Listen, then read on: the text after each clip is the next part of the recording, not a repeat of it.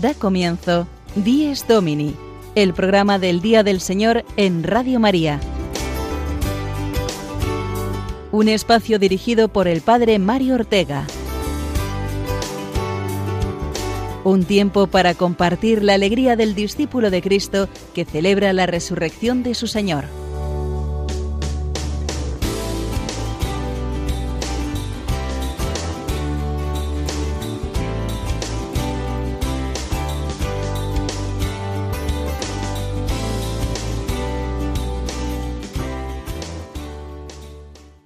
Buenos días, nos de Dios, queridos amigos de Radio María. Amanecemos al día más importante de la semana para el cristiano, el domingo, el día del Señor. Recibid el saludo cordial de quienes realizamos este programa matinal en la celebración hoy del quinto domingo del tiempo ordinario. ¿Qué tal ha ido la primera semana de febrero? Este mes nos introducirá de lleno, ya lo sabemos, en la cuaresma, dentro de diez días justamente. Pero mientras tanto estamos llamados por la Iglesia a saborear este tiempo ordinario y por lo tanto los misterios de la vida pública de Cristo que este año, eh, correspondiente al ciclo B de la liturgia, nos presenta el Evangelio de San Marcos, y descubrir de este modo la presencia del Señor que nos acompaña en nuestra vida cotidiana, en nuestra vida ordinaria.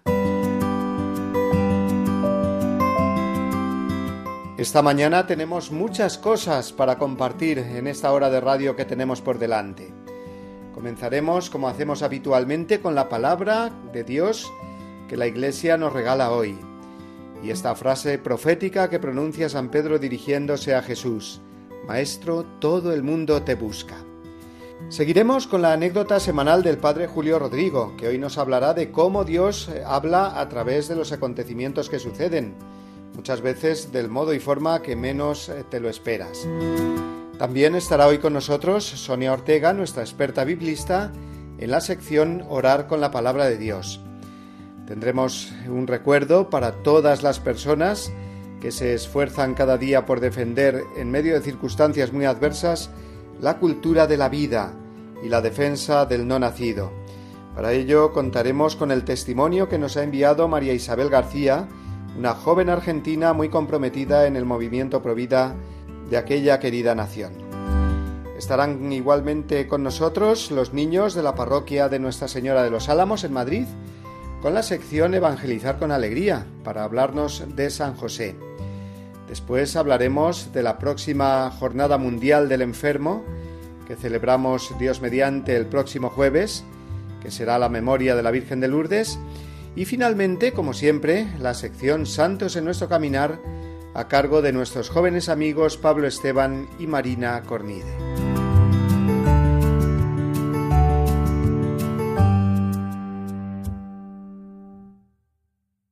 Evangelio según San Marcos, capítulo 1, versículos del 29 al 39.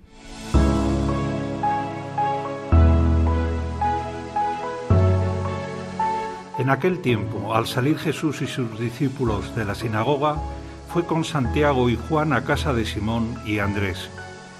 La suegra de Simón estaba en cama con fiebre y se lo dijeron. Jesús se acercó, la cogió de la mano y la levantó. Se le pasó la fiebre y se puso a servirles. Al anochecer, cuando se puso el sol, le llevaron todos los enfermos y endemoniados la población entera se agolpaba a la puerta. Curó a muchos enfermos de diversos males y expulsó muchos demonios. Y como los demonios lo conocían, no les permitía hablar.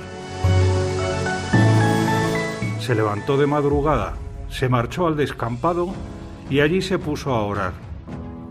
Simón y sus compañeros fueron y al encontrarlo le dijeron, Todo el mundo te busca.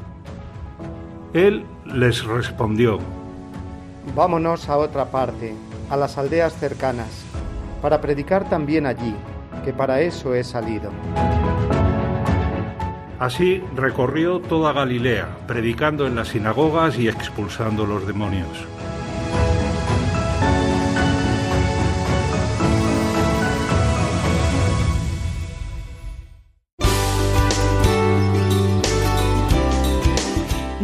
Domini, el programa del Día del Señor en Radio María. Un tiempo para compartir la alegría del discípulo de Cristo que celebra la resurrección de su Señor.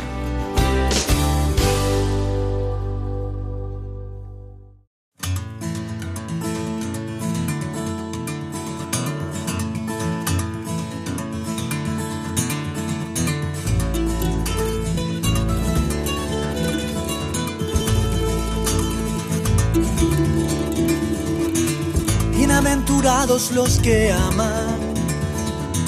Y yo me siento tan amado, Señor. Bienaventurados los que lloran.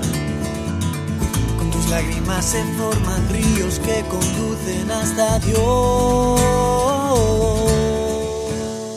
En el Evangelio de hoy se contiene una frase muy interesante que pronuncia San Pedro con los demás apóstoles cuando encuentran a Jesús que se había retirado a solas a orar por la noche. Le dijeron, todo el mundo te busca, todo el mundo. Podríamos pensar que es una forma de decir eh, que se refiere a mucha gente, a una multitud, como nosotros cuando la utilizamos en este sentido hiperbólico, exagerado. Todo el mundo sabe esta canción, hoy ha venido aquí todo el mundo todo el mundo. Está claro que no estamos hablando de toda la humanidad, sino de mucha gente, sin más, o la totalidad de un grupo concreto. San Pedro dice a Jesús, todo el mundo te busca. Y claro que hablaba también en este sentido, eh, una muchedumbre. Pero tratándose de Jesús, la afirmación tiene también ese sentido completo, para nada exagerado todos los hombres de todos los tiempos y lugares en realidad buscan a Jesús. La mayoría sin conocerlo o sin saber que lo que buscan es a Él. Sí, no pensemos que hay personas que no buscan a Dios, que se contentan solo con ser indiferentes, aceptando que todo se acabe con la muerte. Esto no es así del todo, porque todo ser humano busca ser feliz, esto es innegable y la felicidad plena es Dios. El ateo rechaza la misma existencia de Dios, pero no puede rechazar eh, ser una persona en búsqueda de la verdad, porque el corazón humano no puede ser feliz hasta que no la encuentra plenamente. Esta verdad plena es Jesucristo. Luego, el ateo busca, sin saberlo, a Jesús. El musulmán, por ejemplo, cree en Dios, a él le dedica su oración y su obediencia, espera también de él la recompensa eterna. Busca esa cercanía de Dios que le escuche en este mundo y le guarde para la vida eterna. Pues bien, Jesucristo es la mayor cercanía al hombre, puesto que se ha hecho uno de nosotros. Luego, el musulmán busca, sin saberlo, también a Jesús. El joven distraído, con los atractivos de este mundo, o el adulto preocupado solamente por el bienestar material y el éxito profesional, no terminan de estar satisfechos con todo eso, aunque lo intenten disimular con su pretendida autosuficiencia. Jesucristo es el amigo siempre fiel que tanto en la juventud como en la edad adulta se anhela. Luego, todos los jóvenes y adultos, aparentemente alejados de la fe, buscan sin saberlo a Jesús. El artista, el cantante, el escritor o el filósofo Buscan la plenitud de la belleza, la expresión armónica, la creatividad. Pues bien, Jesucristo es el más bello de los hombres, dice la Biblia. La armonía completa. Conocerlo es la máxima experiencia de gozo humano, de libertad y de originalidad.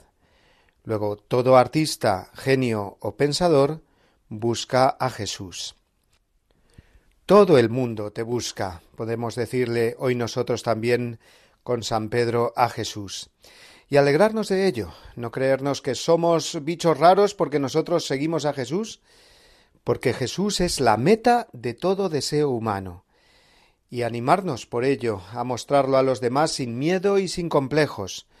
El demonio sabe que todo el mundo busca a Jesús y por eso intenta eliminarlo de la vista humana, que no aparezca su imagen, que se derriben las cruces, que ni se hable de él, a no ser que sea para mofarse de él o de los cristianos.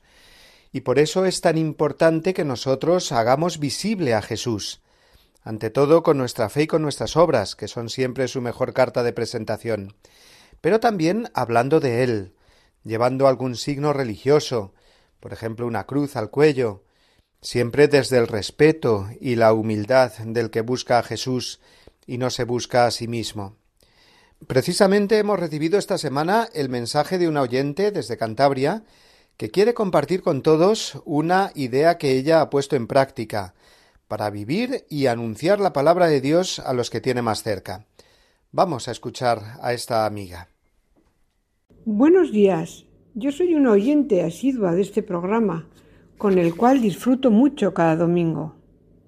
Yo para mantener viva la palabra de Dios la escribo en una pizarra que tengo en la cocina.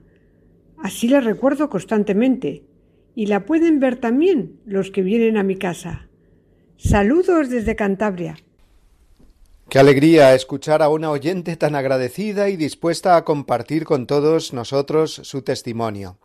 Ya sabéis que en este programa estamos siempre abiertos a recibir vuestros mensajes compartiendo vuestra fe, porque de eso se trata, vivir juntos el gozo de la resurrección en el día del Señor. Y para ello os recuerdo que nos podéis mandar vuestros audios al WhatsApp del programa, que es el 642 956 870. Os lo repito, 642 956 870. O al correo electrónico diesdomini, todo junto, arroba radiomaria.es.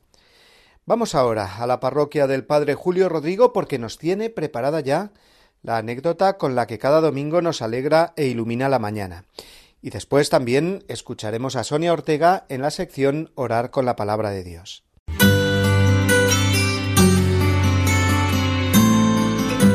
El domingo desde mi parroquia. Una reflexión a cargo del Padre Julio Rodrigo.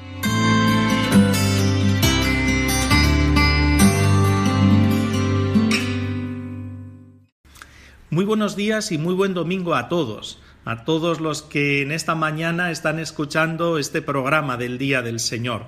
Les saludo desde Boadía del Monte, desde la parroquia de San Cristóbal, como saben, en los alrededores de Madrid. Hoy les quería decir algo que por otra parte ustedes ya saben, pero que me gustaría subrayar, y es que Dios nos habla, no lo duden.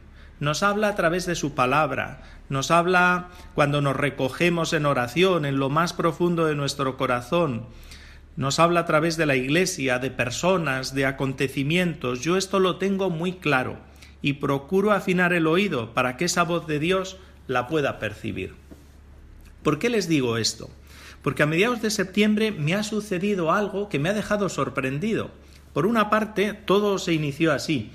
Un sacerdote que colaboraba en esta parroquia marchó a otro destino. Bueno, esto es normal, no es nada extraordinario. Las personas pues van y vienen de los diferentes lugares.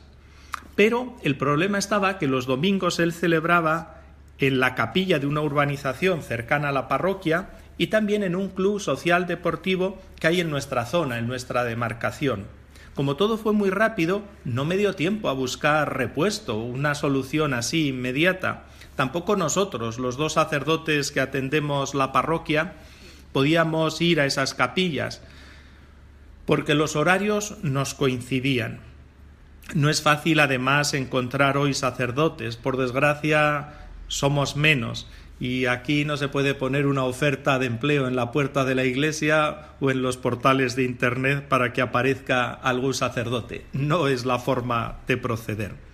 Yo pensé, ¿qué hacer? ¿Qué hacer con estas dos misas? ¿Qué hacer con la atención a estas capillas? E inicié un discernimiento. ¿Son necesarias esas misas? me preguntaba. Si lo son, ¿a quién pedir ayuda? Durante un tiempo estaba bloqueado, no sabía qué hacer, no encontraba una solución. Pero de repente, que esto es lo que me ha sorprendido especialmente, un sacerdote muy amigo del vicario parroquial, que me ayuda en todas las tareas parroquiales, muy buen sacerdote además, el vicario parroquial me dijo, mira, hay un sacerdote que es capellán en un hospital que me ha dicho que él podría hacer esa misa del club de ese club deportivo, porque como es a última hora de la mañana, ya es casi cerca de la hora de comer, le da tiempo. En un primer lugar vi la solución, pero antes quise hablar con el vicario de nuestra diócesis y le pareció fenomenal. Así que un problema solucionado. Pero después, en Navidad, un sacerdote ha sido nombrado capellán a tiempo completo en una universidad de la Iglesia que hay también en esta zona y ha sido asignado a la parroquia como un sacerdote colaborador. Y pensé yo, pues ya está solucionado el otro problema, la capilla de la urbanización. A él también le hacía ilusión y también desde el obispado me dijeron que todo perfecto. Total, que durante ese mes de octubre, noviembre y diciembre yo vi que el Señor me ha hablado a través de estos acontecimientos. He visto su voz y he visto su voluntad. Él quiere que continúen activas estas capillas, que continúen esas celebraciones.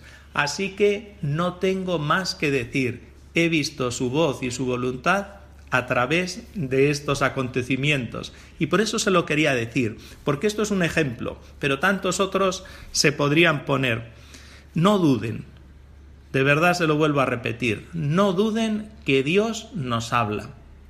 Y pídanle a Él luz, pídanle en tantas ocasiones que uno no sabe qué hacer, pues pídanle que les revele cuál es su camino, cuál es su voluntad.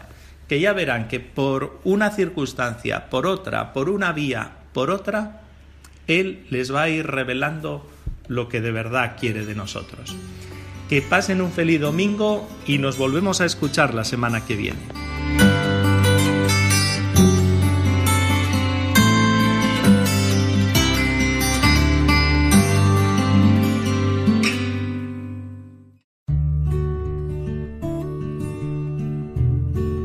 La celebración dominical del Día y de la Eucaristía del Señor tiene un papel principalísimo en la vida de la Iglesia.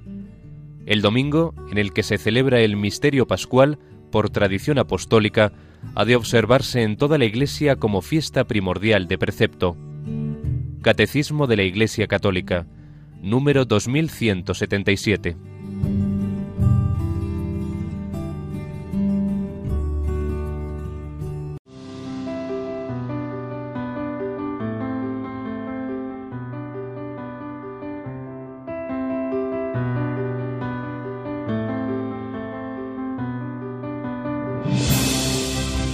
Es domingo.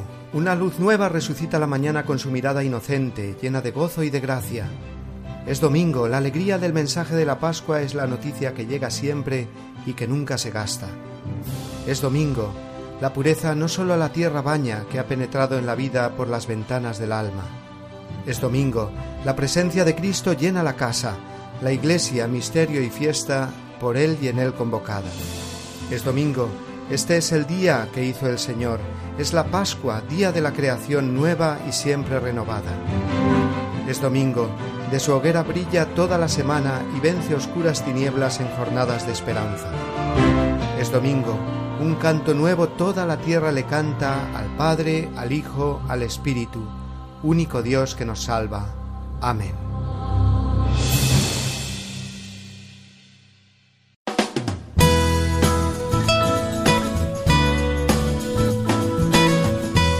Guiados por la palabra de Dios. El momento de asomarnos a la Biblia de la mano de Sonia Ortega.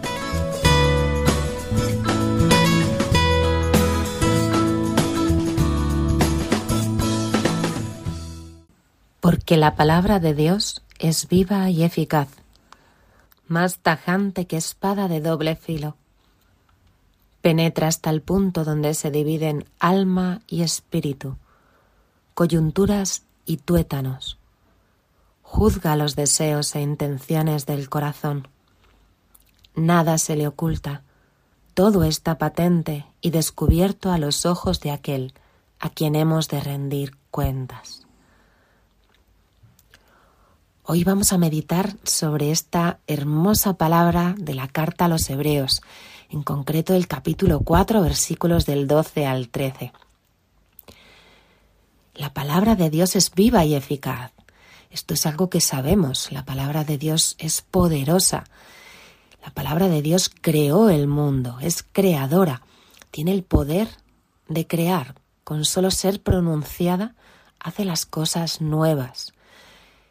Y alguna vez hemos hablado ya de esto, no solo en el principio la palabra creo, sino que hoy sigue creando.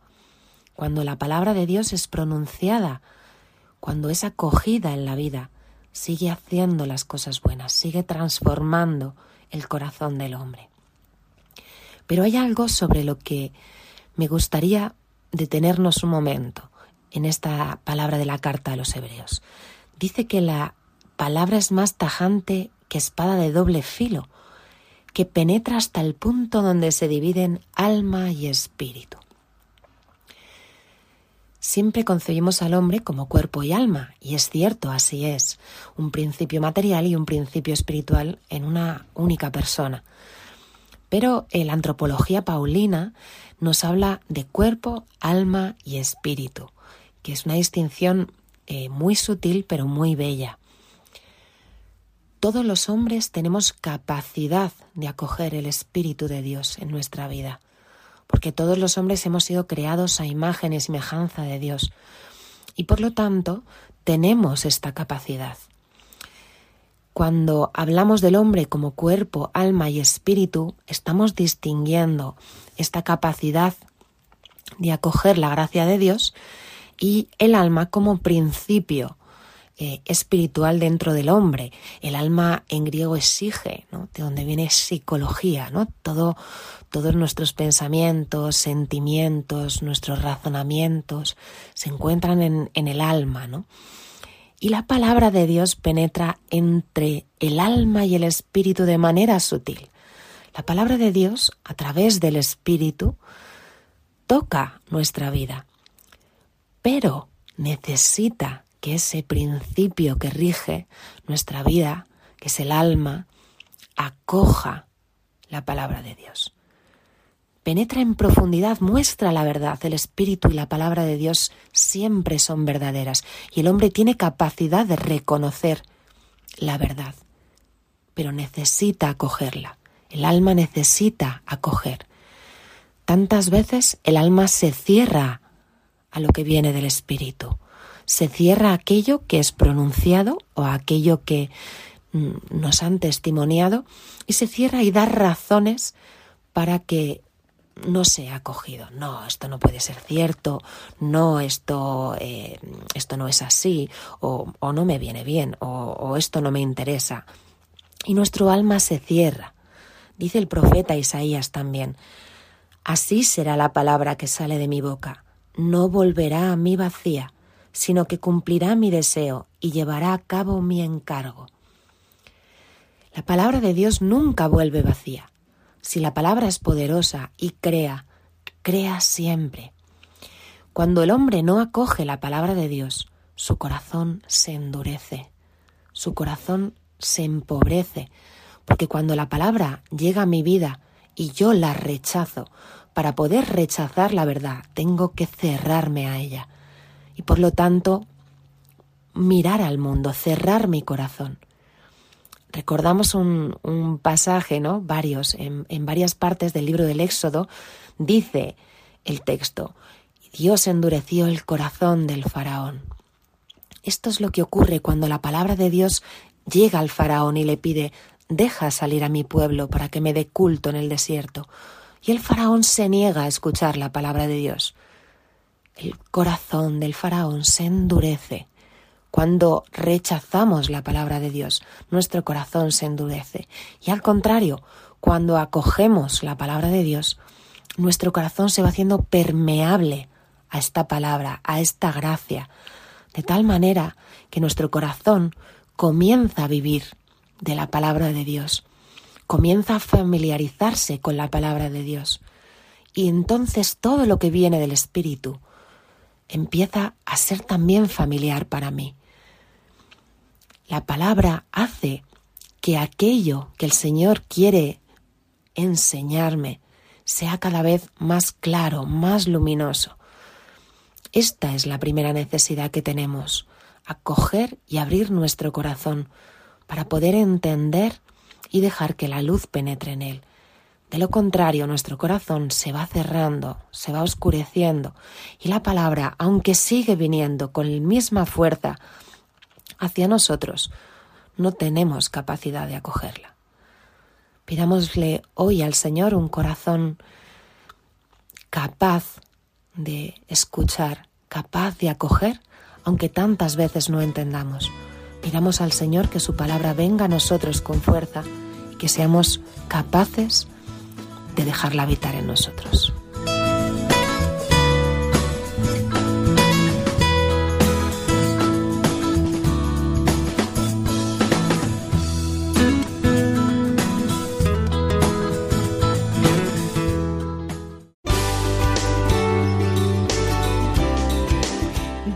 Domini, el programa del Día del Señor en Radio María.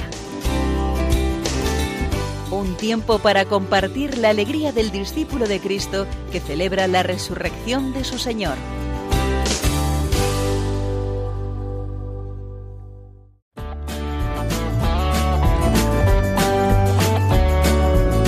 El aplauso de la semana. El momento de agradecer en el domingo la buena noticia de la semana.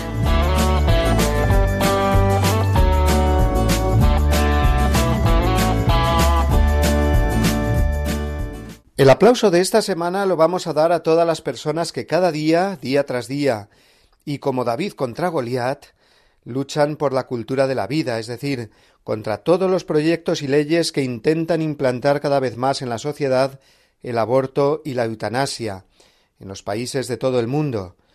Todo cristiano es por naturaleza provida, no solamente porque quiere vivir el quinto mandamiento que dice no matarás, y esta prohibición no admite excepciones, sino porque Jesucristo y su Iglesia le recuerdan siempre que la vida es un don sagrado de Dios del que el hombre no puede disponer a su antojo. Quisiera destacar toda la actividad que están desarrollando los movimientos pro vida de Argentina, nación donde ya sabéis que, por desgracia, se ha aprobado recientemente la ley del aborto.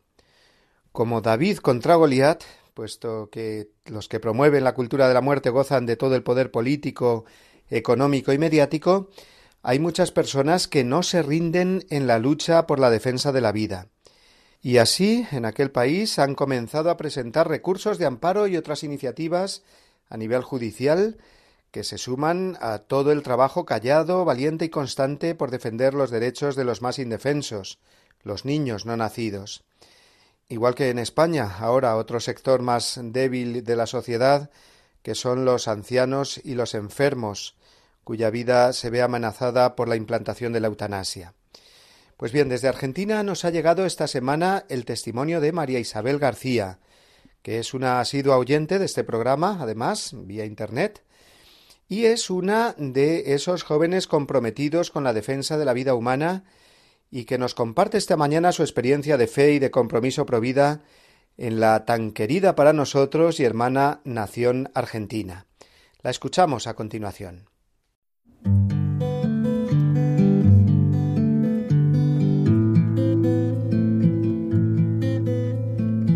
Bendecido domingo a los conductores y oyentes del programa Dies Domini de nuestra querida Madre Patria España mi nombre es Isabel García y desde Argentina les cuento que a pesar de que el, año 2020 lo terminamos con mucha tristeza porque se aprobó el 30 de diciembre la ley de aborto, con mucha oración, confiando en Dios y confiando en la justicia, conociendo que nuestra ley protege y ampara la vida, nuestra constitución es muy rica en materia provida, Vamos a recurrir a la justicia, al Poder Judicial.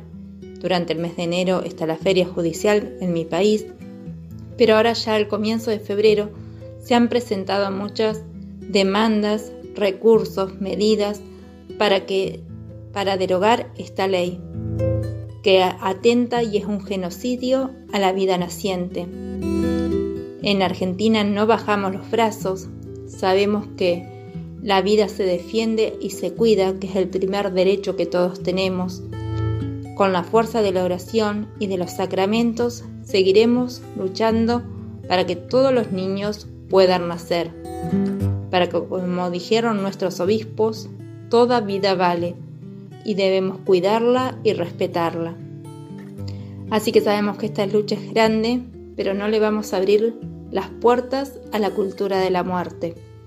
Invitamos a todos los oyentes, desde Argentina también, como lo vienen haciendo en España, a no bajar los brazos en la defensa de la vida. Nuestra fortaleza está en el Señor. Él se definió como camino, verdad y vida. Así que los niños nos necesitan, las mujeres, las familias también, porque el aborto destruye a toda la sociedad. Tenemos que buscar derogar las leyes que son injustas para que todos podamos vivir y ayudar a quien más lo necesita, al indefenso, y ser la voz de tantos niños que no tienen voz.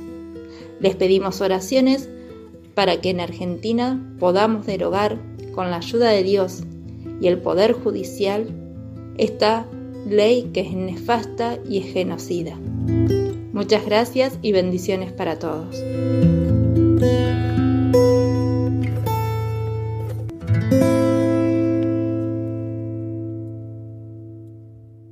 Muchas gracias María Isabel García, que nos eh, mandaba este audio desde Argentina, este testimonio que nos anima a todos. El domingo es el día más propicio para renovar nuestro compromiso con el Dios de la vida, ya que seguimos al que ha resucitado para darnos vida y dárnosla en abundancia. Por eso esta mañana nos unimos a todos los que levantan su voz para defender al no nacido en Argentina, en España y en todo el mundo y les dedicamos el aplauso de esta semana.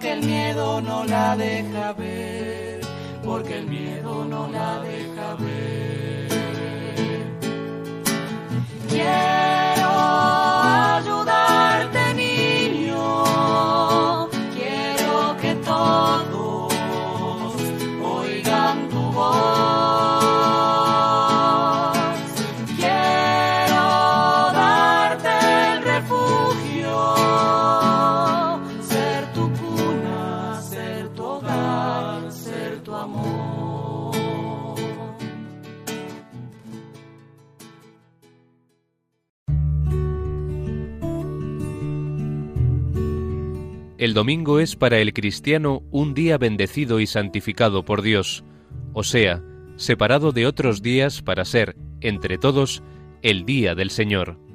Es un día para ocuparnos de las cosas santas, viviendo con gozo la verdad fundamental de nuestra fe, la resurrección de Jesucristo. De la exhortación Dies Domini de San Juan Pablo II.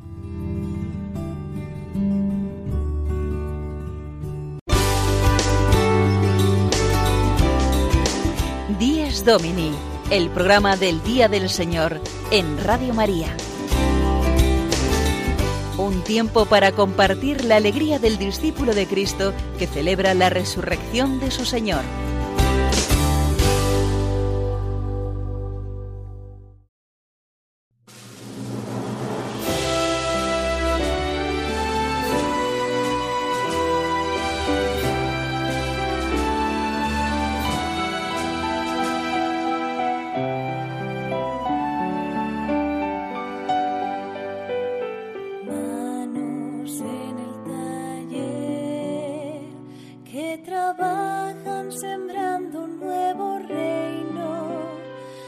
manos fuertes que saben de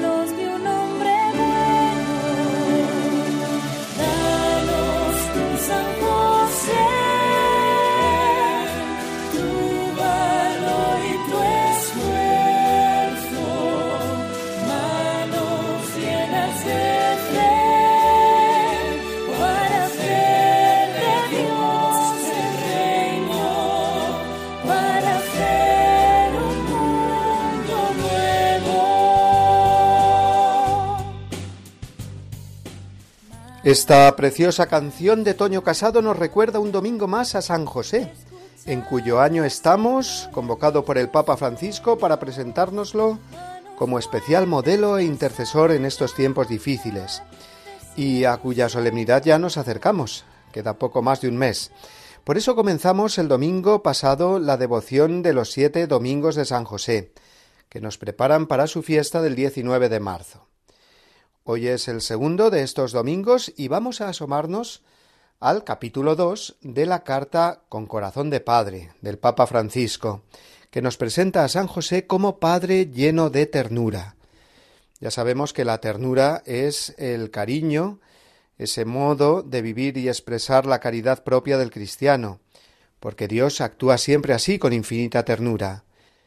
El Papa Francisco habla constantemente de la ternura como estilo de vida que ha de ser del cristiano, y nos presenta a San José en esta carta como modelo de esta virtud, porque Jesús niño y joven vio la ternura de Dios Padre en San José.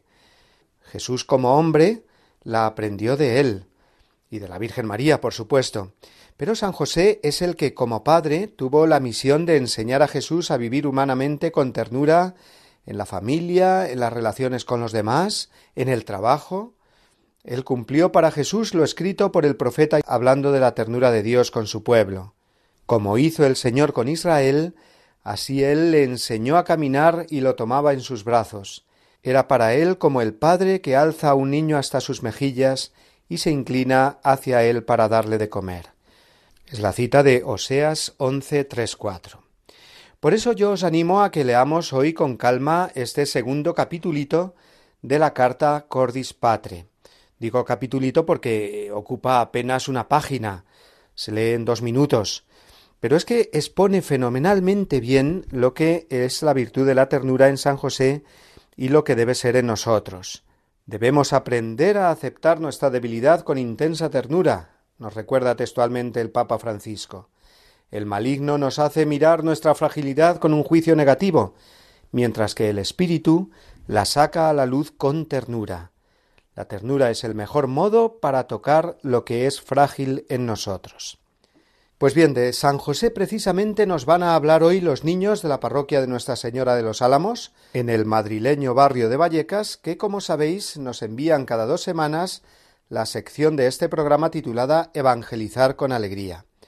Los escuchamos a continuación hablándonos cómo fomentan la devoción a San José en su parroquia.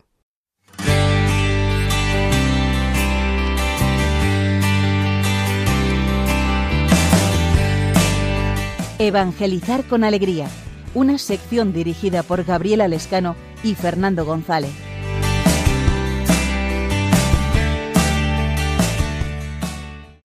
Buenos días a todos los oyentes de Radio María y del programa Dies Domini. En este 2021 empezamos el año de San José, una figura muy cercana a Jesús y que no sabiendo mucho de su vida, como en el caso de otros personajes, no deja de ser muy importante para todos los cristianos. En nuestra parroquia siempre celebramos todo lo que acontece en la vida de Jesús y ahora toca que nuestras chicas nos comenten qué se va a realizar en este comienzo de año en torno a José. Saludamos a nuestras chicas. Buenos días. Buenos días. A ver, chicas, me he enterado que algo se está preparando en el taller de marketing sobre San José. ¿Quién puede decirme de qué se trata? Yo, desde el taller de marketing, el grupo de confirmación va a realizar unas estampas.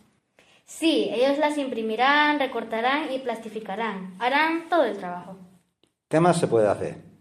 En esas estampas irá la figura de San José y por la parte de atrás llevará una oración. Y no te olvides, se les dará a cada persona que acuda a la parroquia gratuitamente, como siempre. Me parece una idea genial. Así podremos rezar también a San José, que en estos tiempos que corren, tanta falta hace la oración. Chicas, ¿qué sabéis vosotras de San José? Era descendiente del rey David, aunque de condición humilde. Su profesión era carpintero, de la cual también aprendió Jesús hasta que llegó la hora de predicar el reino de Dios. Se casó con la Virgen María, la madre de nuestro Señor, y tuvieron que emigrar a Egipto porque el rey Herodes buscaba a Jesús para matarle. ¿Alguna se acuerda de algo más? No sabemos cuándo murió ni dónde, ya que cuando María acudió a las bodas de Caná con Jesús, José ya no estaba.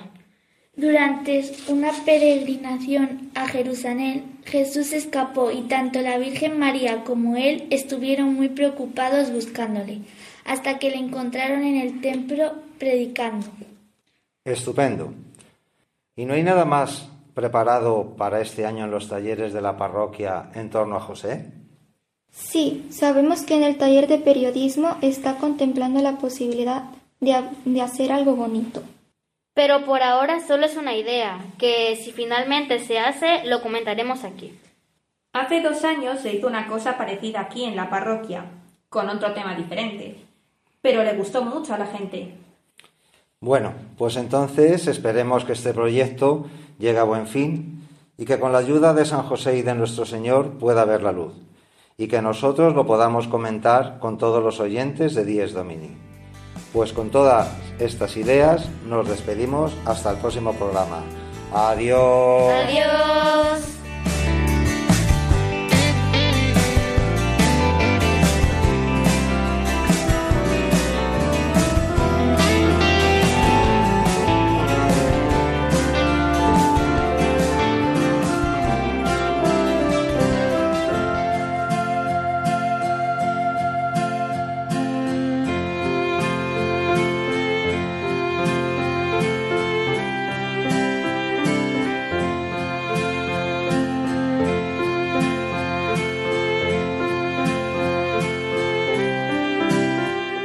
Es domingo, domingo 7 de febrero, quinto del tiempo ordinario, y esta semana celebraremos, como la melodía de fondo nos recuerda, a la Virgen de Lourdes.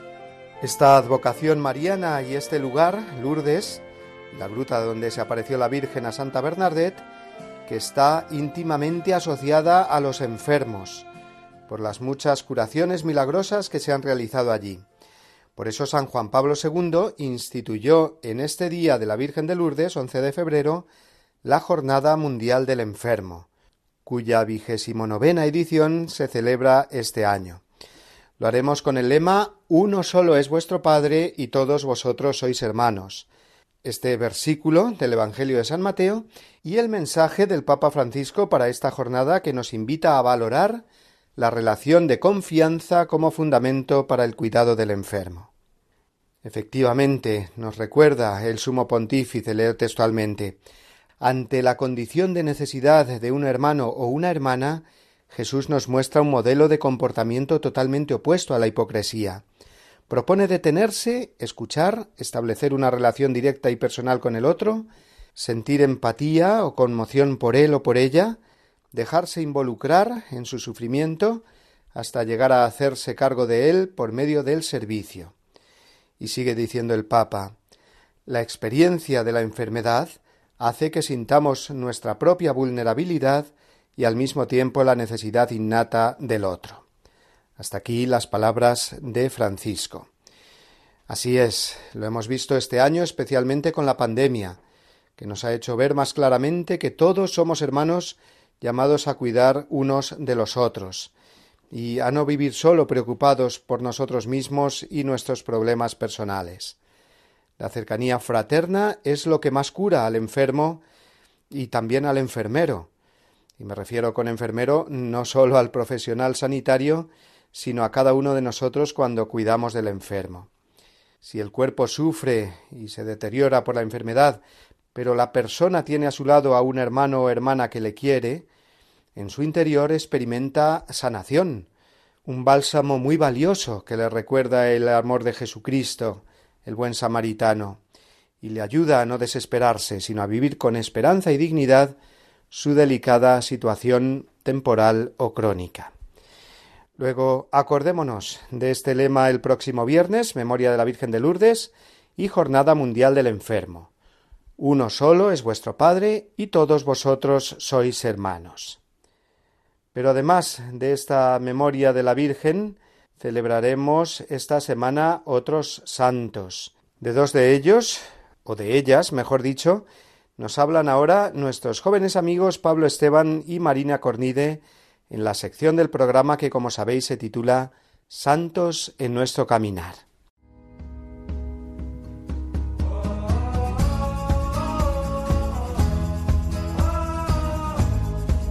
Santos en nuestro caminar. Un repaso a los santos que celebraremos esta semana por Pablo Esteban y Marina Cornide.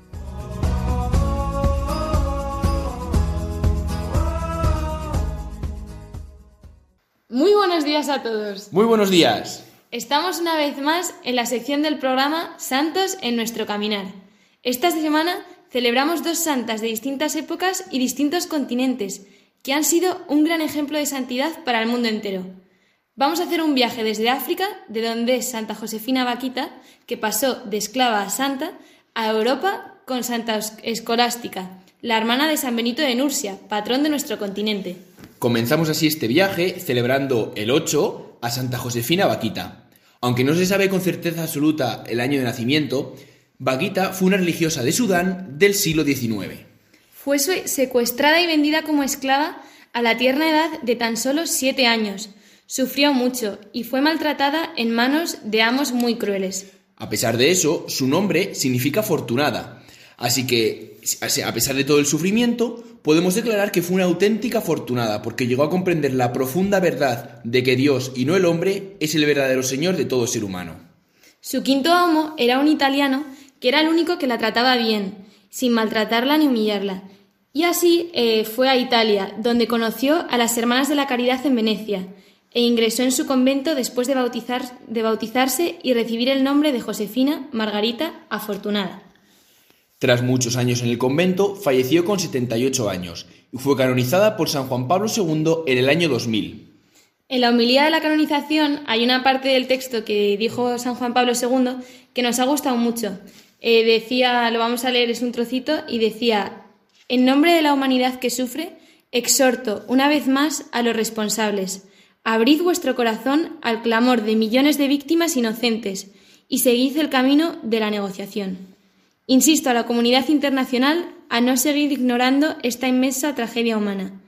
Invito a toda la Iglesia a invocar la intercesión de Santa Vaquita sobre todos nuestros hermanos y hermanas perseguidas y esclavizados, especialmente en África y en su tierra natal, Sudán, para que experimenten la reconciliación y la paz.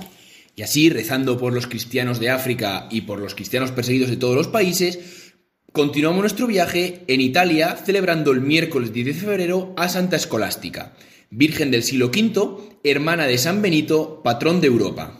Se consagró a Dios desde muy pequeña y mientras su hermano estaba en Monte Cassino, ella estaba en Piumarola, donde fundó y estuvo al mando de un monasterio. La santa tenía la costumbre de visitar a su hermano una vez al año en Montecassino.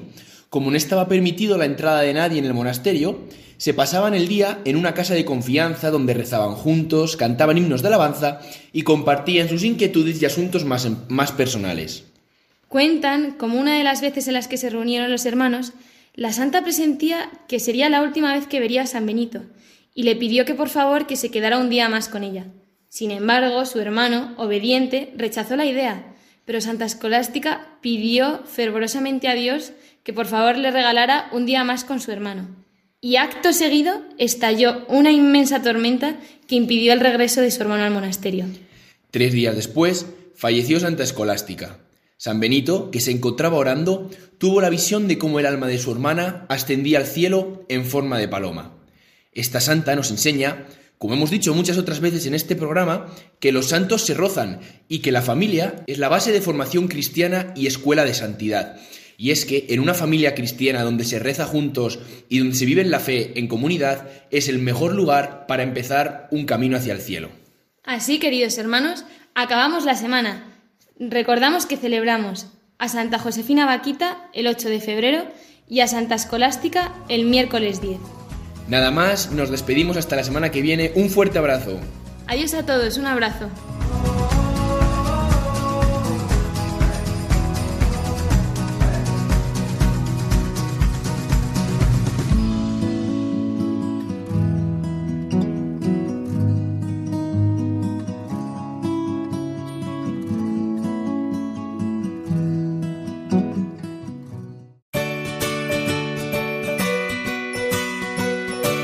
Llegamos ya al final de nuestro programa de hoy, en el que hemos compartido esta temprana hora del Día del Señor.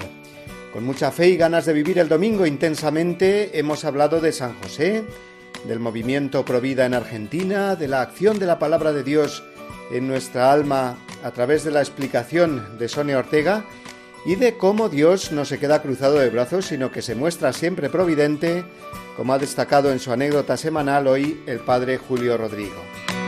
Hemos recordado también que esta semana celebraremos a la Virgen de Lourdes y con ella la Jornada Mundial del Enfermo. Y finalmente han sido Pablo Esteban y Marina Cornide los que nos han hablado de dos santas importantes que también celebraremos esta semana, Santa Josefina Vaquita y Santa Escolástica. Pues nada más amigos, deseando que paséis todos un buen domingo y una feliz semana, recibid una bendición enorme y el abrazo a través de las ondas de todos los que hacemos Dies Domini. Hasta el domingo que viene, si Dios quiere.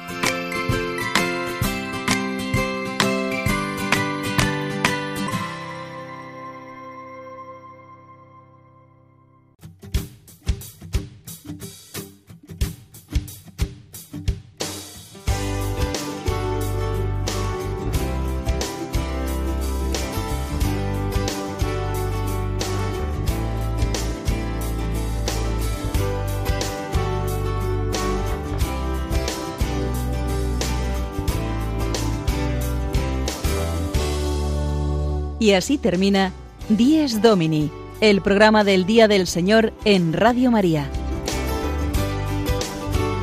Un espacio dirigido por el Padre Mario Ortega. Un tiempo para compartir la alegría del discípulo de Cristo que celebra la resurrección de su Señor.